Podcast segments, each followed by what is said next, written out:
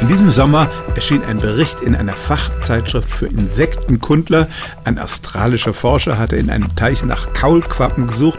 Da fiel ihm ein Käfer auf, der über die Wasseroberfläche huschte. Wir kennen das Phänomen ja von einigen Insektenarten, etwa den Wasserläufern, dass sie die Oberflächenspannung des Wassers ausnutzen und auf dieser Oberfläche laufen können, ohne mit den Füßen einzusinken.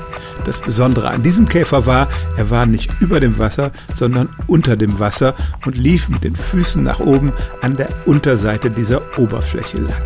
Der Käfer gehörte zur Familie der Wasserkäfer, die tatsächlich unter Wasser leben, aber diese Art der Fortbewegung war vorher noch nie von Wissenschaftlern beschrieben worden.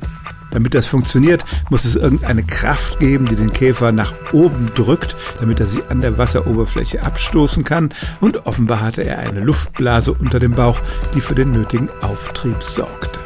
Warum der Käfer das macht, ist noch nicht erforscht. Vielleicht will er sich so weit wie möglich entfernt halten von Fressfeinden, die am Grund des Teichs lauern.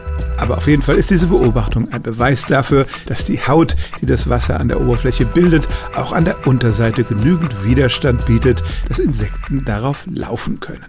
Stellen auch Sie Ihre alltäglichste Frage unter stimmtz.radio1.de.